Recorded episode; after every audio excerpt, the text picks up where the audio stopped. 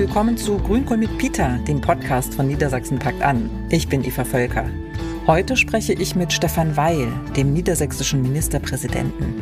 Pünktlich zum Landesgeburtstag lautet unser Thema 75 Jahre Einwanderungsland Niedersachsen. Seit vielen Jahrzehnten kommen Menschen hierher, als Flüchtlinge und Vertriebene nach dem Zweiten Weltkrieg, als Aussiedlerinnen und Spätaussiedler, als sogenannte Gastarbeiterinnen und Gastarbeiter, als Fachkräfte und als Schutzsuchende aus vielen Teilen der Welt. Sie alle haben Niedersachsen mitgeprägt und prägen es weiter mit. Aber wie steht es heute um die Teilhabe von Menschen mit Einwanderungsgeschichte in der Gesellschaft? Wo hakt es noch mit der Chancengleichheit? Und wie steht es um die Teilhabe speziell in der Politik? Das und noch mehr bespreche ich in der aktuellen Folge mit Stefan Weil.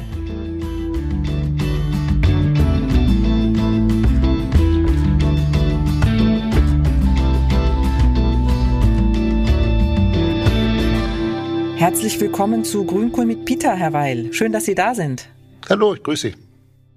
Wir treffen uns ja hier in Hannover in den Räumen der Staatskanzlei. Anlass ist der 75. Geburtstag des Landes Niedersachsen. Erst einmal wie immer ein kleines Frage-Antwort-Spiel. Sind Sie bereit? Ja, ich gebe mir alle Mühe der Welt. Was ist Ihr Lieblingsgericht? Hm, schwer zu sagen. Am liebsten Currywurst Pommes und dazu ein schönes frisches Pilz vom Fass. okay, klingt sehr bodenständig. ja, ist es auch. Äh, wahrscheinlich nicht das gesündeste Essen auf der Welt, aber ein bis zweimal im Jahr ein Genuss. Was ist Ihr Lieblingswort? Puh, das ist wirklich schwer zu sagen.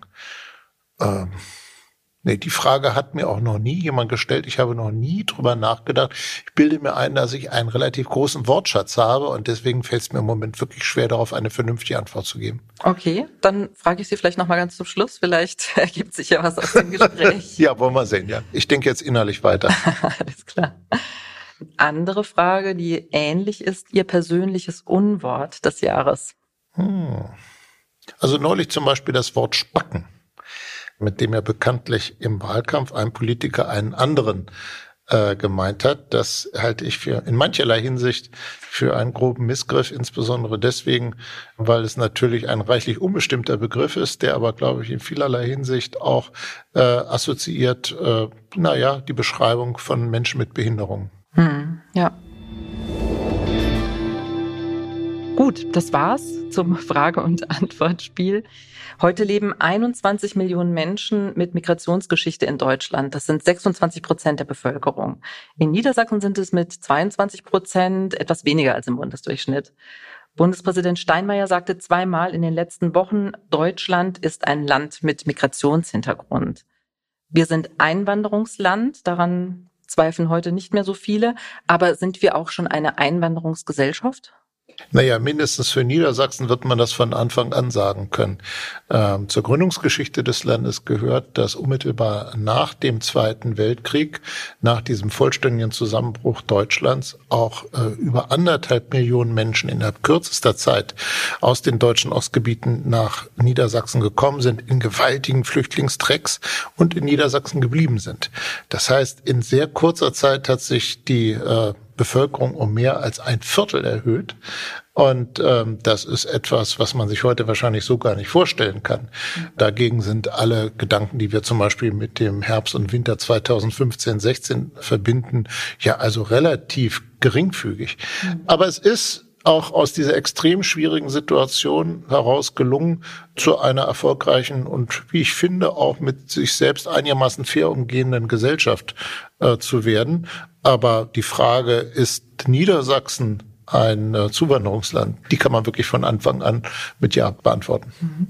Bei allen Erfolgen, die es äh, zu verzeichnen gibt, wo bestehen aus Ihrer Sicht heute noch die größten Hürden für Menschen aus Einwanderungsfamilien? Hm.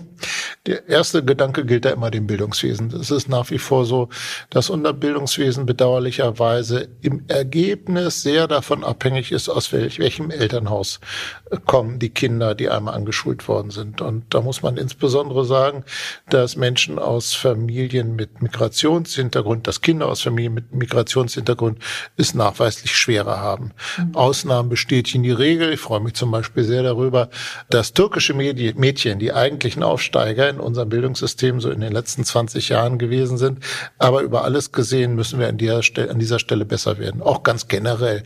Äh, es ist einfach unbestreitbar, dass eine Bewerbung mit dem Namen Hilderim im Durchschnitt eine schlechtere Chance haben wird als eine Bewerbung mit dem Nachnamen Schmidt oder Müller oder Meier. Und so lässt sich die Liste der Handlungsbedarfe noch sicherlich äh, reichlich fortsetzen. Also mir scheint so, als ob es andere Länder besser geschafft haben, auch unabhängig von der Herkunft Menschen zu integrieren. Hm. Was könnte konkret geschehen oder was haben andere Länder möglicherweise besser gemacht? Ähm, vielleicht ein, zwei konkrete Beispiele. Naja, automatisch geht da natürlich der Gedanke zum Beispiel in Länder wie Kanada. Aber die arbeiten unter ganz anderen Bedingungen.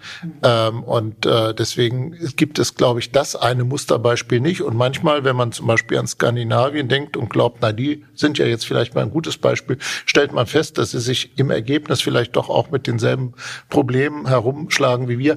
Ich glaube ganz einfach, dass es extrem davon abhängig ist, dass wir in unserer Gesellschaft sehr offen sind und uns wirklich auf die Frage konzentrieren, wo wollen wir gemeinsam hin und nicht auf die Frage, wo kommen wir her. Und da ist noch ganz viel zu tun. Ich glaube nicht, dass es das eine Patentrezept gibt. Äh, ich beschäftige mich seit meiner kommunalen Vergangenheit als Oberbürgermeister sehr intensiv damit. Und ich glaube, es ist und bleibt ein Dauerlauf, aber einer, wo man nicht nachlassen darf. Hm. Ein äh, vielbeschworener Begriff ist ja der Begriff Integration. Der ist ja auch nicht ganz unumstritten. Ähm, also Migranten Selbstorganisationen äh, mögen ihn zum Beispiel nicht so gerne. Was verstehen Sie unter Integration oder Teilhabe? Ach, Integration heißt für mich, dass wir eine Gesellschaft haben, die es schafft, ganz unabhängig von der Frage, wo kommt einer her, was für eine sexuelle Orientierung haben Menschen, an welche Religion glauben sie, dass ganz unabhängig von all diesen Fragen man äh, so respektvoll und tolerant miteinander umgeht und äh, es schafft, auch gemeinsam erfolgreich zu sein, gemeinsam in einer Nachbarschaft zu wohnen, gemeinsam gute Kolleginnen und Kollegen zu sein, gemeinsam auch Freizeit miteinander miteinander zu haben. Das ist so der Maßstab für mich. Und die Diskussion über den Begriff der Integration, die kenne ich. Ich habe ich hab ehrlich gesagt nie etwas mit ihr anfangen können. Die Bundestagswahl ist ja jetzt noch nicht lange her. Sprechen wir über Teilhabe in der Politik und in anderen öffentlichen Ämtern. Bekannte Persönlichkeiten aus Niedersachsen sind ja zum Beispiel der Oberbürgermeister von Hannover, Belit Onay, die SPD-Politikerin Jasmin Fahimi oder Merdat Payandi, der Vorsitzende des DGB Niedersachsen. Im neuen Bundestag haben rund 11 Prozent der Abgeordneten einen sogenannten Migrationshintergrund.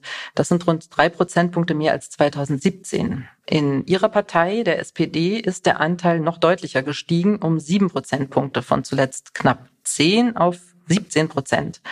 Wann hat Ihre Partei angefangen, sich für Menschen mit Einwanderungsgeschichte zu öffnen? Hm, ich hoffe, seit sie gegründet wurde, äh, weil also meine Partei ja wirklich, die ja bekanntlich uralt ist und äh, mehr als anderthalb Jahrhunderte jetzt schon arbeitet, eigentlich immer äh, darauf abgezielt hat, dass Menschen, die Nachteile haben, aufgrund von Themen, zu denen sie gar nichts können, auf die sie keinen Einfluss nehmen konnten, dass die eine faire Chance haben müssen. Und das ist ja nach wie vor auch die Schlüsselfrage bei der Integration. Wir müssen an uns selbst den Anspruch haben, dass es gleiche Chancen gibt für alle. Dass wir aber auf der anderen Seite im politischen Betrieb und auch in einer, in einer politischen Partei, das gilt für die SPD und das gilt für ganz andere, natürlich längere Zeit damit ähm, eine Diskrepanz zwischen Theorie und Praxis hatten. Das ist unbestreitbar. Und in den letzten Jahren nehme ich wahr, dass es vor allen Dingen viele gut ausgebildete, sehr engagierte Menschen aus Familien mit Migrationshintergrund sind, die erkennbar sich ihren Platz auch erstreiten. Und so muss das auch sein. Und ich freue mich sehr, dass nicht nur im Bundestag, sondern ganz generell da schon auf breiter Front etwas in Bewegung geraten ist. Das scheint mir ziemlich klar zu sein. Ihren Platz sich erstreiten, was Sie gerade gesagt haben. Das klingt ja nach Reibung, das klingt nach Konflikten. Ähm, es gibt ja auch ein relativ bekanntes Buch von Elmer Faalani, dem Soziologen, das Integrationsparadox. Ähm, seine These, Integration bedeutet zwangsläufig, dass es auch mal ja, Konflikte gibt. Ist es auch ihr, also das sei sozusagen ein, ein gutes Zeichen. Ist das auch äh, das, was Sie glauben? Manchmal könnte ich es mir schon leichter vorstellen. Ich bin aber gar nicht sicher, dass das, was ich mit erstreiten meinte, in erster Linie sozusagen Ausdruck auch von verkappten Rassismus beispielsweise wäre, äh, sondern das ist tatsächlich ganz häufig auch etwas, was sich abspielt, wenn ja sehr überkommene Strukturen in Frage gestellt werden und auch Menschen auf einmal Konkurrenz haben, die schon seit langem bestimmte Ämter ausüben. Und deswegen haben strukturell beispielsweise junge Frauen und Menschen mit Migrationshintergrund welchen Geschlechts auch immer, äh, dieselben Herausforderungen in einer Organisation wie auch in einer Partei, wie zum Beispiel in einer Partei. Hm. Konkurrenz in der Politik, ähm, aber auch möglicherweise Konkurrenz auf dem Arbeitsmarkt. Ähm, Ihre Partei steht ja dafür traditionell, dass sie einkommensschwächere Gruppen der Gesellschaft vertritt, die sich möglicherweise auch vor der Konkurrenz durch Menschen mit Migrationsgeschichte fürchten. Andererseits öffnet sich aber auch Ihre Partei für äh, Menschen aus Einwanderungsfamilien. Schafft die SPD da diese Gratwanderung? Aber ich will die Frage nicht mit, mit Bezug auf meine Partei äh, beantworten, sondern ganz generell. Ich glaube, dass Aufstieg in unserer Gesellschaft unverändert, vor allen Dingen auch mit guter Ausbildung zusammenhängt.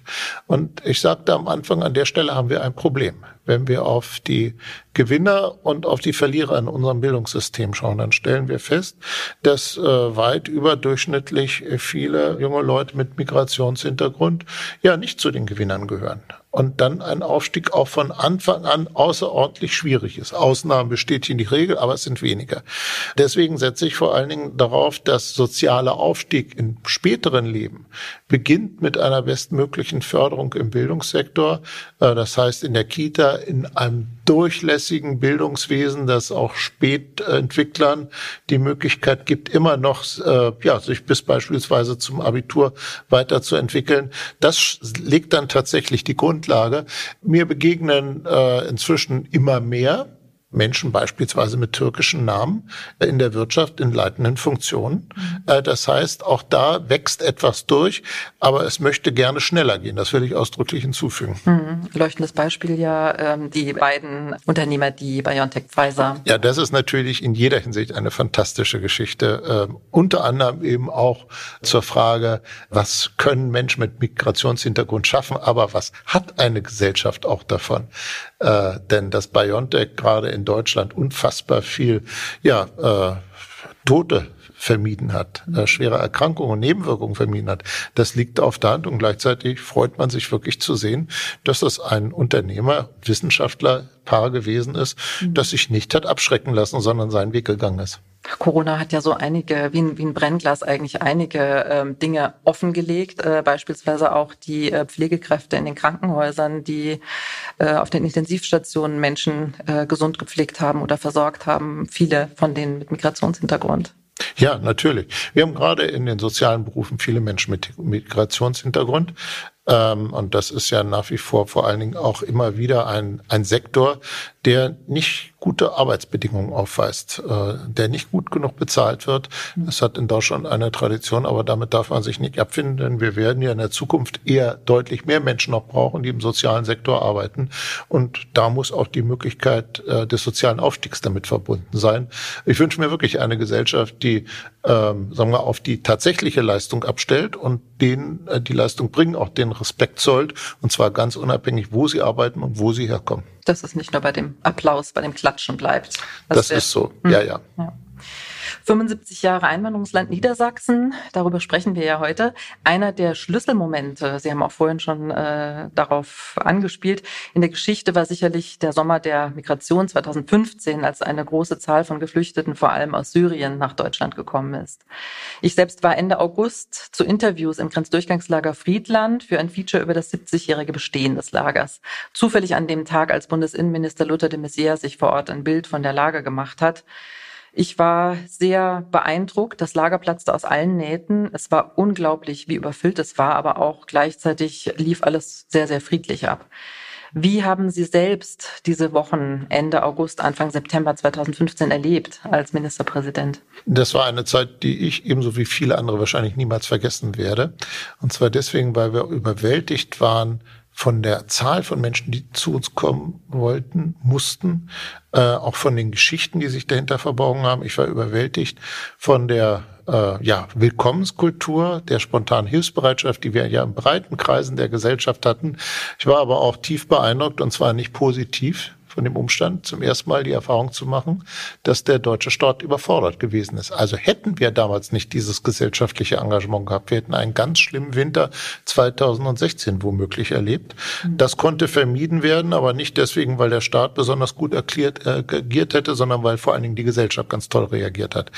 Ähm, ich habe allerdings auch in Erinnerung, dass ähm, es eine Zeit war, wo man erkennen konnte, dass ja nicht alles das, was man gut meint, im Ergebnis auch gut wirkt. Also am Anfang fand ich und finde ich immer noch, es ist völlig richtig, die Entscheidung zu treffen, die Flüchtlinge von den ungarischen Autobahnen zu holen, die dort demonstriert haben, um äh, wirklich schlimmste Gewalt zu vermeiden. Das musste so sein. Was war der Fehler? Wahrscheinlich war der Fehler, dass wir doch eine kleine Zeit lang geglaubt haben, Deutschland wäre am Ende mehr oder weniger in der Lage, die Probleme Europas alleine zu stemmen. Und damit hat sich unser Land erkennbar übernommen. Und ich bin ein bisschen traurig drüber, dass die Zeit seitdem noch nicht genutzt wurde, um wirklich zu einer konsistenten Flüchtlingspolitik in ganz Europa zu kommen. Hm. Wo zeigte sich äh, eben diese Überforderung des Staates, von, denen, von der Sie vorhin gesprochen haben? Naja, äh, wir brauchten über Nacht Unterkünfte, die wir nicht hatten. Verpflegung muss daran geschafft werden. Kleidung, es fehlte ja an allem.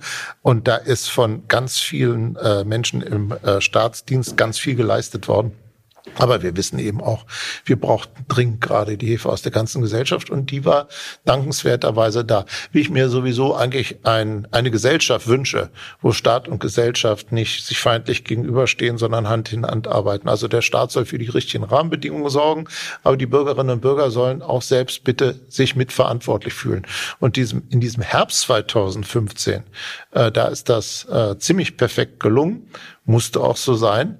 Wir sollten allerdings auch darauf hinweisen, dass es dann sozusagen, dass das Pendel auch in die andere Seite ausgeschlagen ist. Das war dann ja ab 2016 verstärkt der Fall. Hm. Bleiben wir mal noch äh, beim Herbst 2015. Ähm, Im November 2015 wurde dann ja auch das Bündnis Niedersachsenpakt angegründet. Wie kam es dazu? Wer hat es initiiert? Ähm, wir hatten damals eine Sondersitzung des Niedersächsischen Landtages. Das war, glaube ich, im September.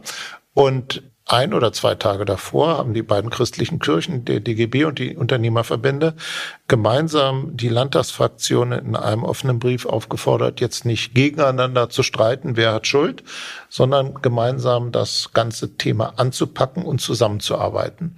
Und wir haben das dann entsprechend weiterentwickelt. Wir haben uns als Landesregierung auch hinter diese Aktion gestellt und gesagt, ja, dann versuchen wir jetzt mal unter einem Dach gesellschaftliche und staatliche Aktivitäten zusammenzubringen.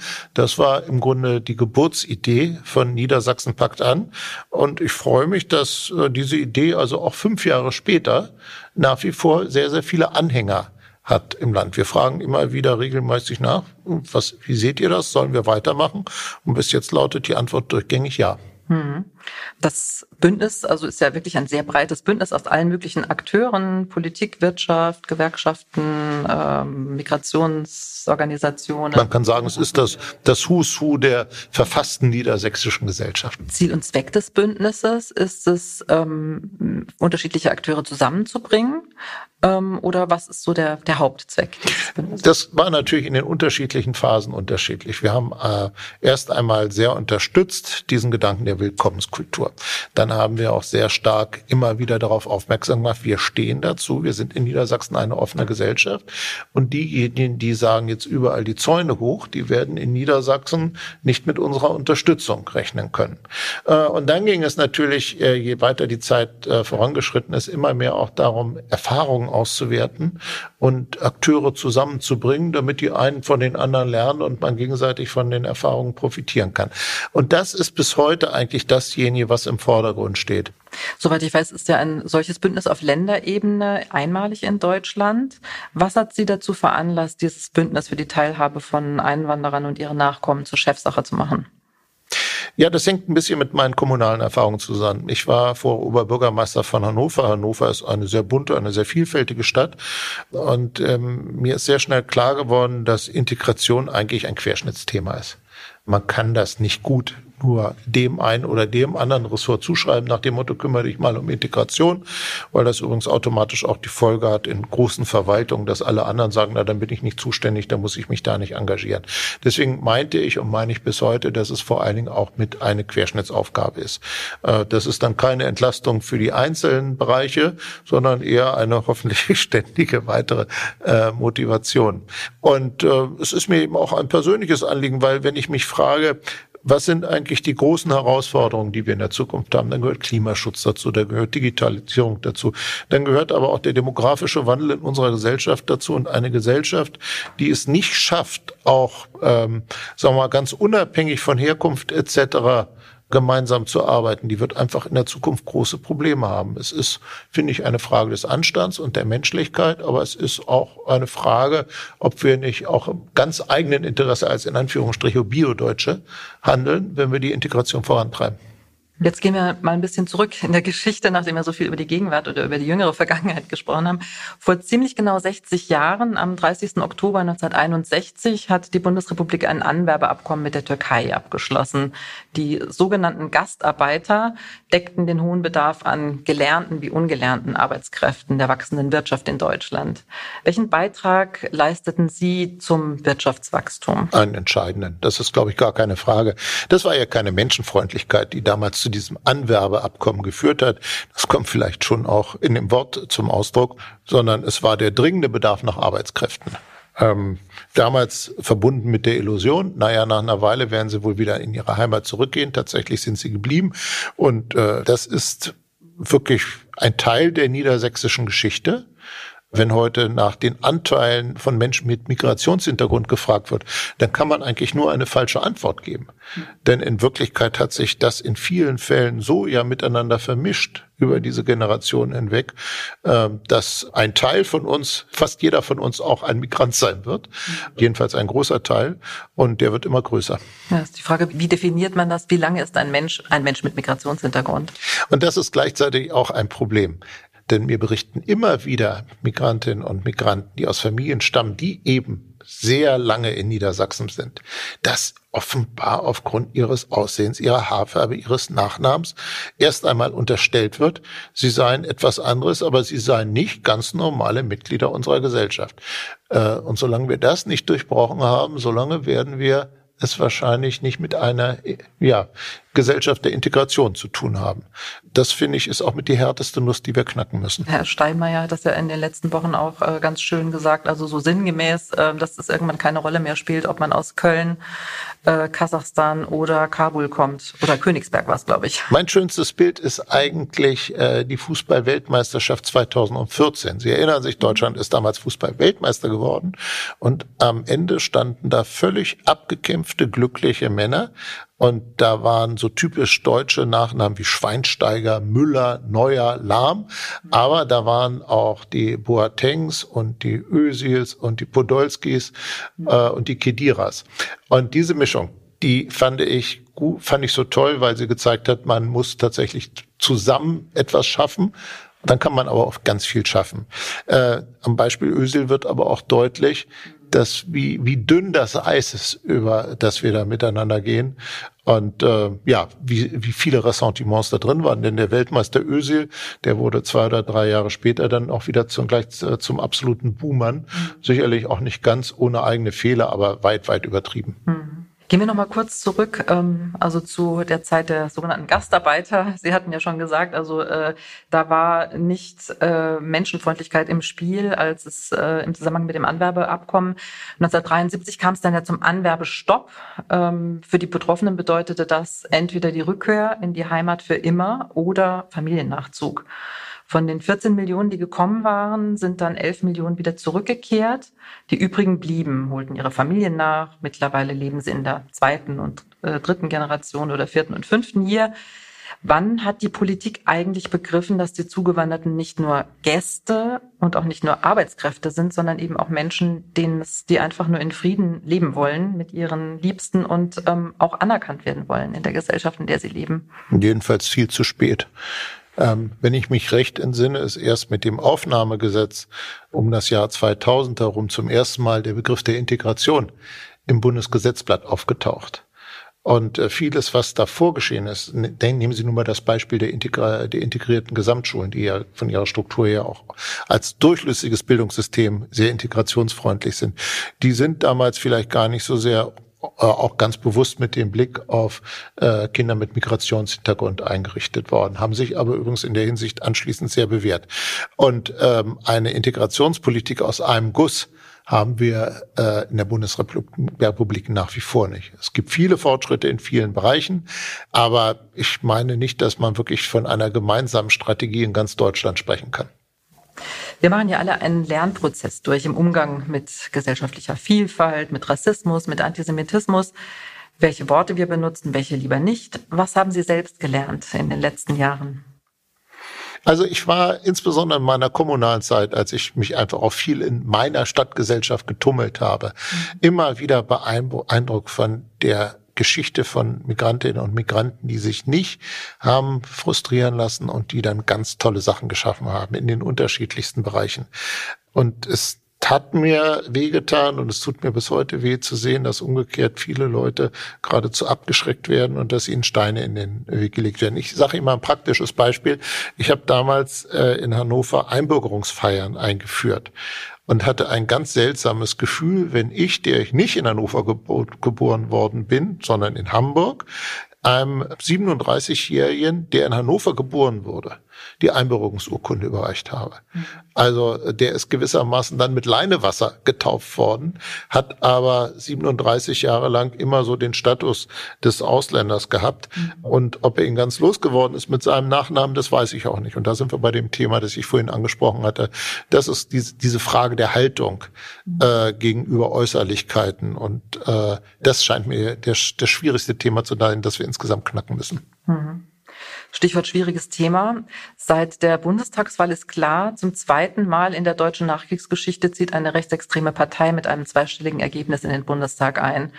Wie können die demokratischen Parteien als Schutzwall gegen den weiterhin aufstrebenden Rechtsextremismus wirken?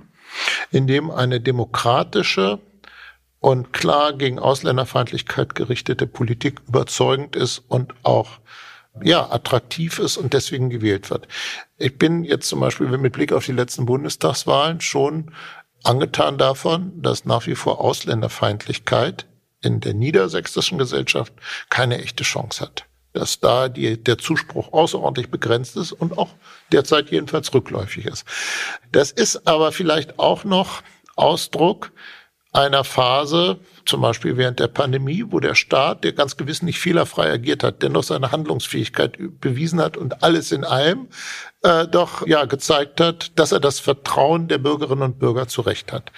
Ich finde auch immer wieder, dass sich eine klare Gegenöffentlichkeit bilden muss. Wir haben ja schon ganz oft die Situation gehabt, dass es von ganz wenigen Menschen aus äh, schlimme ausländerfeindliche Attacken gegeben hat und sich dann Zehntausende Menschen auf die Straßen gestellt haben, um zu zeigen, wir sind mehr. Sie erinnern sich vielleicht, das war, glaube ich, 2018 in äh, Chemnitz, diese äh, schlimmen Ausschreitungen und anschließend der Hashtag Wir sind mehr. Mhm. Und mit diesem Hashtag äh, hat es dann wirklich damals eine wahre Massenbewegung gegeben. Und so ist es auch. Wir sind mehr und das kann man auch zeigen. Mhm. Ganz zu Anfang des Gesprächs äh, haben Sie äh, 75 Jahre zurückgeblickt in die Anfänge des Einwanderungslandes Niedersachsen, als viele Menschen aus den äh, ehemaligen Ostgebieten dann ins Nachkriegsdeutschland gekommen sind. Ihre Eltern selbst sind aus Oberschlesien nach Deutschland gekommen. Welche Rolle spielt die Geschichte Ihrer Eltern, also sozusagen die, Ihre Familienbiografie, für Ihre Haltung in diesem Themengebiet? Meine Eltern waren keine Flüchtlinge. Sie sind aus unterschiedlichen Gründen äh, schon vor Beginn des Zweiten Weltkriegs teils äh, nach Berlin, teils nach München gegangen und haben sich dann erst äh, nach dem Krieg in Westdeutschland dann wiedergefunden. Ähm, aber ähm, trotzdem, ich erinnere mich an meine Kindheit, wo Fluchterfahrungen bei ganz vielen aus meiner Sicht Erwachsenen nach wie vor eine große Rolle gespielt haben und man sich darüber unterhalten hat. Ähm, das ist ja beispielsweise auch nicht so, dass, dass die Deutschen aus den Ostgebieten von den Deutschen im Westen mit offenen Armen empfangen worden wären. Da war ganz oft die Rede äh, von äh, Käfern, von Borkenkäfern, äh, die da äh, kämen. Und äh, das hat man auch ähm, ja die Menschen spüren lassen. Meine Schwiegereltern beispielsweise, die haben mir auch öfter erzählt von den Erfahrungen, die sie damals als Kinder von Flüchtlingsfamilien äh, gemacht haben. Wenn man durch niedersächsische Dörfer und Städte fährt, dann stellt man fest, dass so äh, es so ein bisschen abgesetzte Siedlungen gelegentlich gibt, wo die Danziger Straße oder die Schlesische Straße oder so etwas äh, angesiedelt sind. Also damals hat man äh, Wohnraum für Menschen aus den äh, deutschen Ostgebieten geschaffen, aber schon dafür zugesehen, dass diese unter sich blieben. Ich bin darauf zurückgekommen im Jahre 2015 im Zusammenhang mit äh, unseren äh, riesigen Problemen bei der Zuwanderung, weil ich in Reden immer wieder darauf hingewiesen habe, dass in unserer aller Familiengeschichten auf die eine oder andere Weise in Niedersachsen Flucht und die Integrationsbereitschaft oder die fehlende Bereitschaft dazu wirklich eine große Rolle spielt. Und ähm, ich glaube, das ist tatsächlich so wer sich ein bisschen die Mühe macht, in der eigenen Familiengeschichte zu kramen, der seiner Familie, seiner Freunde, seiner Verwandten, der findet solche Beispiele. Und ich glaube, das trägt vielleicht auch einen Teil dazu bei, dass wir in Niedersachsen in dieser Hinsicht vielleicht doch noch ein Stück toleranter sind als anderswo. Abschließend die Frage, was ist aus Ihrer Sicht aktuell die größte Herausforderung, wenn es um den Zusammenhalt in der Einwanderungsgesellschaft geht? Ich glaube, wir haben den Kern schon angesprochen. Überall, dass die, dass die mehr, große Mehrheit, die riesige Mehrheit der Gesellschaft überall zum Ausdruck kommt. Wir wollen eine Gesellschaft, die nicht auf die Frage abstellt, wo kommt einer her, sondern auf die Frage, wo will der hin oder die hin? Und wollen wir da zusammen hin? Das ist das Entscheidende. Und dann gibt es nach wie vor groß, wie ich sagte, große ungelöste Aufgaben, zum Beispiel im Bildungssystem. Wir sind von der Bildungsgerechtigkeit, äh, die eigentlich auch ein Ausfluss von Menschenwürde ist, wir sind von dieser Bildungsgerechtigkeit in Deutschland leider noch ein gutes Stück entfernt. Und das gilt leider auch in Niedersachsen.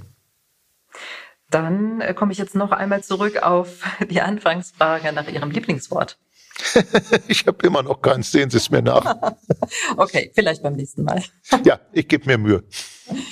Ja, weil dann wünsche ich Ihnen gutes Gelingen für die Feierlichkeiten zum 75. Landesgeburtstag. Wahrscheinlich kann pandemiebedingt äh, etwas reduziert. Ja, wir hätten gern ein riesiges Bürgerfest in Hannover gehabt. Das haben wir uns aber dies, unter diesen Bedingungen jetzt natürlich verkniffen. Vielen Dank für das Gespräch, Herr Weil. Ja, danke schön. Tschüss. Tschüss. Das war das Gespräch mit Stefan Weil, dem Ministerpräsidenten von Niedersachsen. Ich hoffe, es hat euch gefallen. Immer wieder ging es im Gespräch um Bildung, gleiche Chancen im Bildungswesen als Schlüsselfrage der Integration. Das ist eine der Aussagen von Stefan Weil, die für mich zentral ist. Hier müssen noch einige Hausaufgaben gemacht werden, denn noch immer werden Kinder und Jugendliche aus Einwanderungsfamilien in der Schule diskriminiert. Dazu hat der Soziologe Aladin El-Mafalani von der Universität Osnabrück übrigens einen Bestseller geschrieben. Der Titel Mythos Bildung. Ein Plädoyer dafür, soziale Ungleichheit im Bildungswesen endlich in den Fokus von Bildungspolitik und Bildungspraxis zu rücken. Das war's wieder mal von Grünkohl mit Peter. Wir freuen uns über eure Bewertung auf Apple Podcast. Wenn ihr keine Folge verpassen wollt, Abonniert Grünkohl mit Peter auf Apple Podcast oder jedem anderen Lieblingspodcast-Kanal. Das Team von Grünkohl mit Peter freut sich auch über Kritik oder Anregungen von euch. Schreibt gerne eine Mail an bündnis mit ue.niedersachsen.de. Danke fürs Zuhören und tschüss, bis zum nächsten Mal.